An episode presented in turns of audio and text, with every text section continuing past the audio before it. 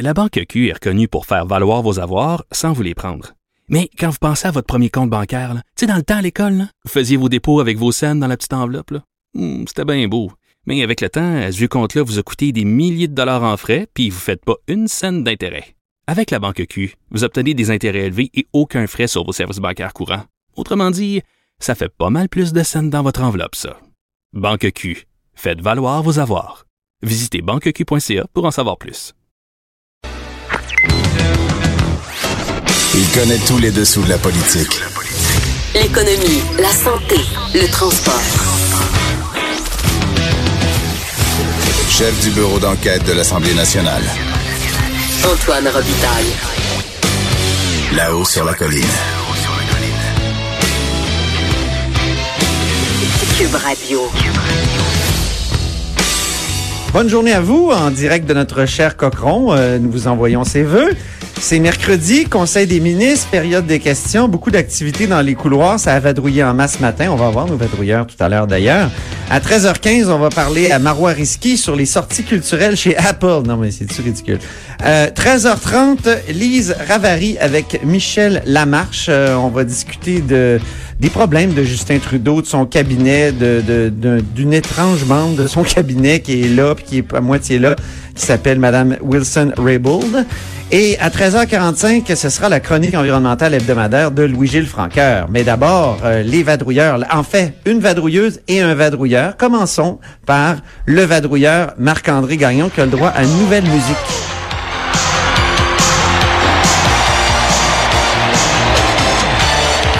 Lancé compte 1986, on répète que c'est parce qu'un des personnages principaux s'appelait Marc Gagnon et là on a Marc-André Gagnon, c'est quasiment la même chose. Quasiment la même chose. Bonjour Marc. Bonjour. Bonjour Marc Gagnon. Bonjour. Donc, euh, période de questions très intéressante ce matin. hein, Oui, Qui a ben- commencé par une déclaration ministérielle euh, sur un ça. sujet qui est comme un serpent de mer. Euh, les taxis, le transport des personnes, ça finit plus. Il y a des projets pilotes, en tout cas.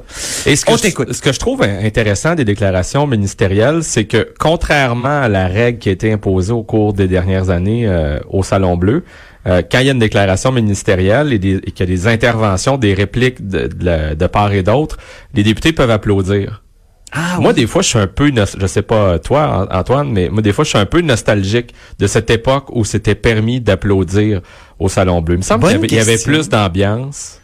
Je sais, des fois, oui, je me dis qu'il manque quelque chose. Alors, Oui. il y- et, et tantôt, il y avait un peu de ça. Donc, euh, pour résumer simplement euh, l'histoire, euh, Uber, euh, la modernisation de l'industrie du taxi, euh, tout ce qui concerne le transport de personnes, donc d'autres concurrents à, à Uber, euh, euh, Eva, que je n'ai jamais Pas utilisé. Uber le noir, là. euh, personnellement, non, c'est ça, c'est un autre, c'est un autre domaine. Donc, le transport de personnes euh, a été encadré, euh, est encadré depuis plusieurs années par une succession de projets pilotes qui ont été euh, reconduits, renouvelés, etc. Donc, François Bonnardel, le ministre des Transports, ce matin, lors de sa toute première déclaration ministérielle, a euh, annoncé que c'était fini les projets pilotes, c'est-à-dire qu'il il- il a fait part de son intention de déposer très prochainement un projet de loi qui va euh, amener des solutions permanentes encadrer une fois pour toutes euh, donc le transport de, personnes, c'est-à-dire encore une fois modernisation de l'industrie du taxi. À Québec, on peut penser à l'application euh, qui est encadrée par un projet pilote que dû être reconduit. dont je suis un fan. Euh, oui, ben tant Moi, j'aime bien, euh, oui. ça fonctionne bien en fait et, et- et sur Taxi Coop à Québec pour ceux qui nous écoutent de Québec. euh, ce que j'apprécie moi de, de l'application, c'est qu'au moins on a une réponse parce que le problème des fois quand on essaie d'appeler Taxi Coop, c'est que euh, le tard euh, la nuit là pour les oiseaux de nuit de week-end comme moi, c'est dur d'avoir la ligne. Alors avec l'application, au moins on a une réponse. Puis Euh, deuxièmement, il n'y a pas de zone.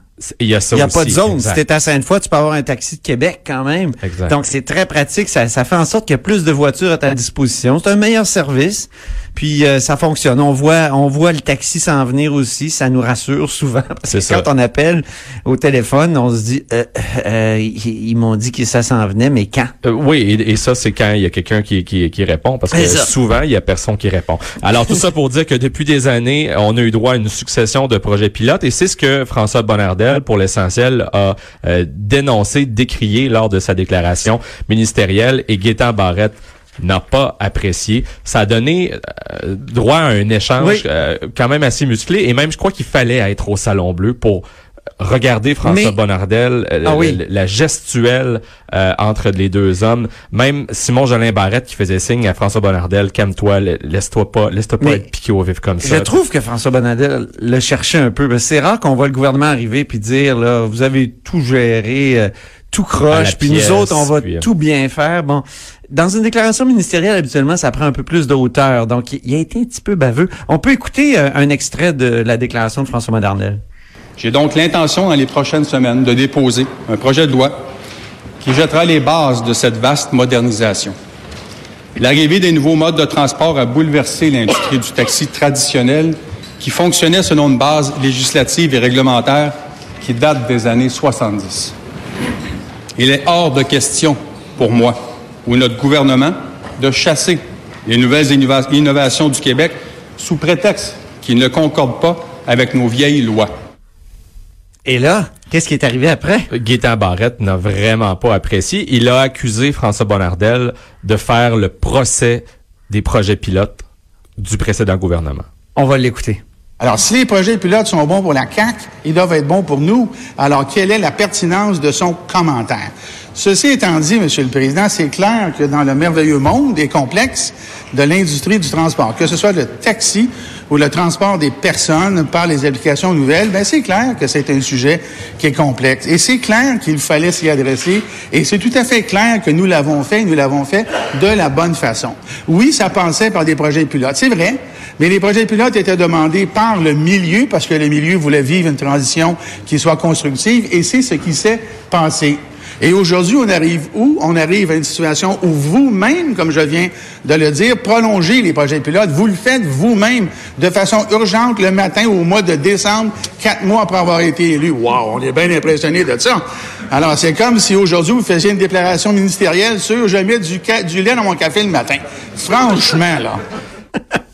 Deux extraits sonores qui donnent un peu une idée là, de, de l'ambiance qui régnait, mais encore une fois, moi j'étais sur la tribune et euh, il fallait voir la réaction, euh, la gestuelle de François Bonnardel pendant que Gaétan Barrette répliquait à, à ses attaques.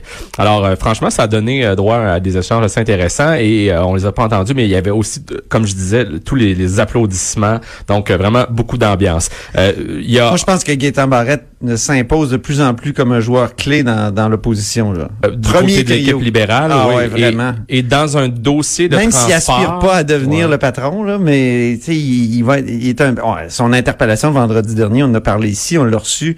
C'était, c'était une interprétation intéressante puis assez pertinente là. Euh, Donc, euh, et, et- et là, bon, il- évidemment, beaucoup de rhétorique dans ce qu'il dit, là, mais Puis dans les dossiers de transport, on, on, je peux pas dire qu'on a vu Gaétan Barrette vraiment s'imposer jusqu'à maintenant. Alors c'est intéressant de le voir mettre son pied à terre ce matin euh, dans un dossier comme celui-là.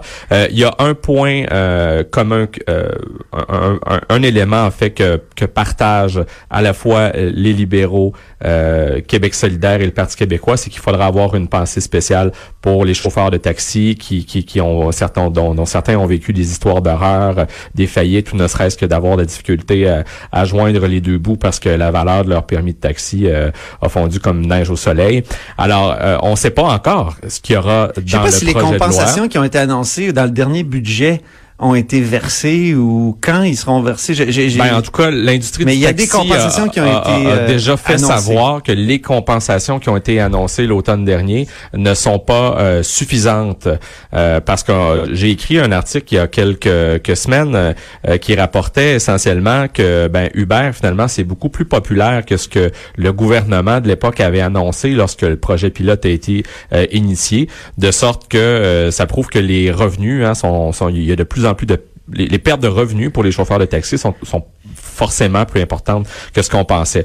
Un des engagements euh, électoraux de, de la CAC, c'était d'étendre le service d'Uber euh, à Lévis. Et, et, on- j'ai demandé au ministre des Transports à savoir si euh, euh, Lévis fera partie du, euh, du, du nouveau projet de loi euh, du gouvernement caquiste. Et M. Bonnardel euh, n'a pas voulu répondre. Alors c'est à suivre. Est-ce qu'ils vont euh, donner suite à leur engagement électoral ou pas? À suivre. Merci, Marc-André Gagnon. Correspondant parlementaire pour le Journal de Québec, Journal de, de Montréal. Et une autre correspondante parlementaire euh, est ici avec nous et elle a le droit à sa musique. Bonjour, bonjour les hirondelles, il y a de la joie.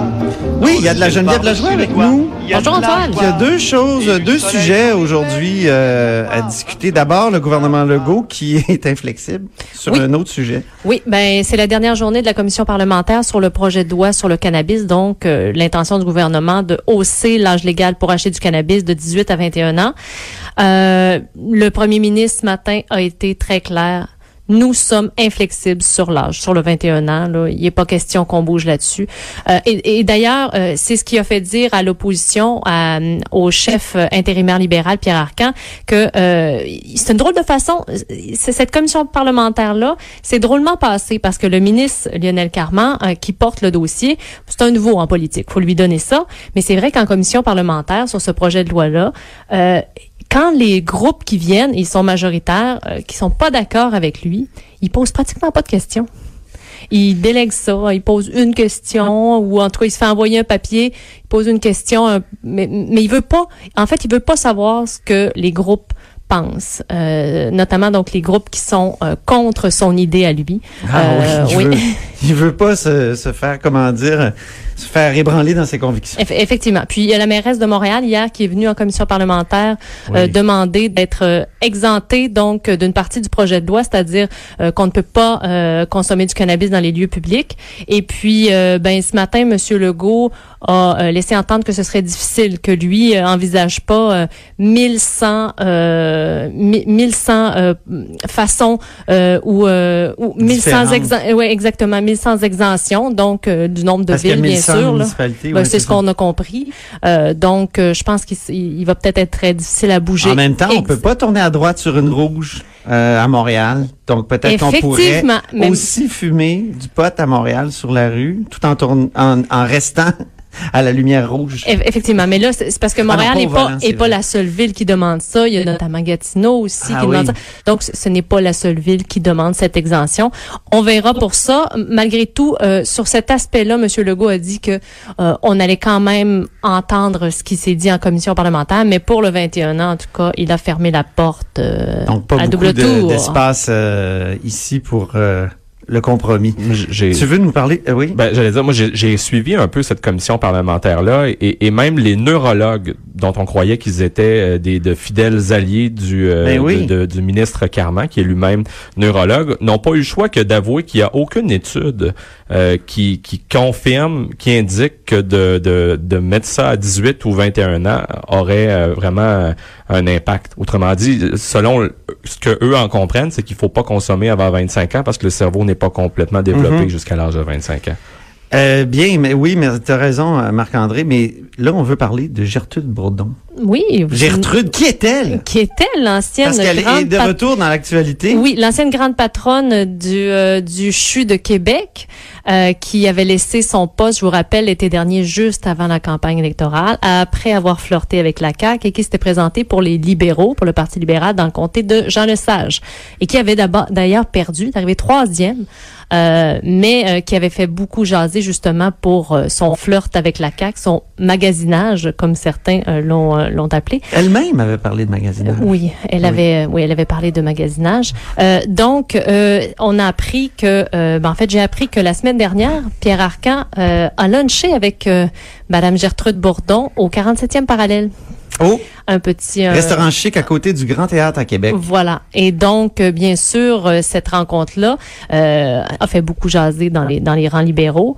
Euh, c'est là, c'est- on- n'est pas sans savoir que Sébastien Prou, le leader parlementaire, euh, a euh, annoncé la semaine dernière, ou en tout cas a deux semaines, euh, qu'il ne serait pas candidat euh, à la chefferie du Parti libéral et qui même a laissé entendre qu'il pourrait ne pas terminer son mandat. Ah oui, il est en blues post-électoral, Monsieur Donc, le comté de Jean Talon à Québec, Se libérerait. seul bastion libéral dans la région de Québec, euh, pourrait se libérer. Est-ce que euh, Madame euh, Bourdon pourrait être candidate? En tout cas, ça a fait beaucoup jaser dans les rangs libéraux. Euh, ce matin, le chef euh, intérimaire libéral, Pierre Arcan, a dit que, euh, bon, attendez là, Madame Bourdon est une militante. OK, il l'a appelée d'abord militante, mais il a comme quand même euh, euh, salué son parcours euh, et euh, l'a invité à, à, rester au Parti libéral, à continuer à participer euh, aux, aux, instances, même parler de commission politique et tout ça. Donc, si Madame Bourdon voulait s'impliquer, alors est-ce que Madame Bourdon pourra jouer un rôle éventuellement au Parti libéral? On va suivre ça. C'est à suivre. C'est un personnage qui, qui en impose, hein, Madame Bourdon. Effectivement. Merci beaucoup, Geneviève Lajoie, correspondante parlementaire, Journal de Québec, Journal de Montréal. Euh, restez des notes. Après la pause, euh, on, on, se demande si visiter la Sainte Pomme là, à Apple, est-ce que c'est une sortie vraiment culturelle?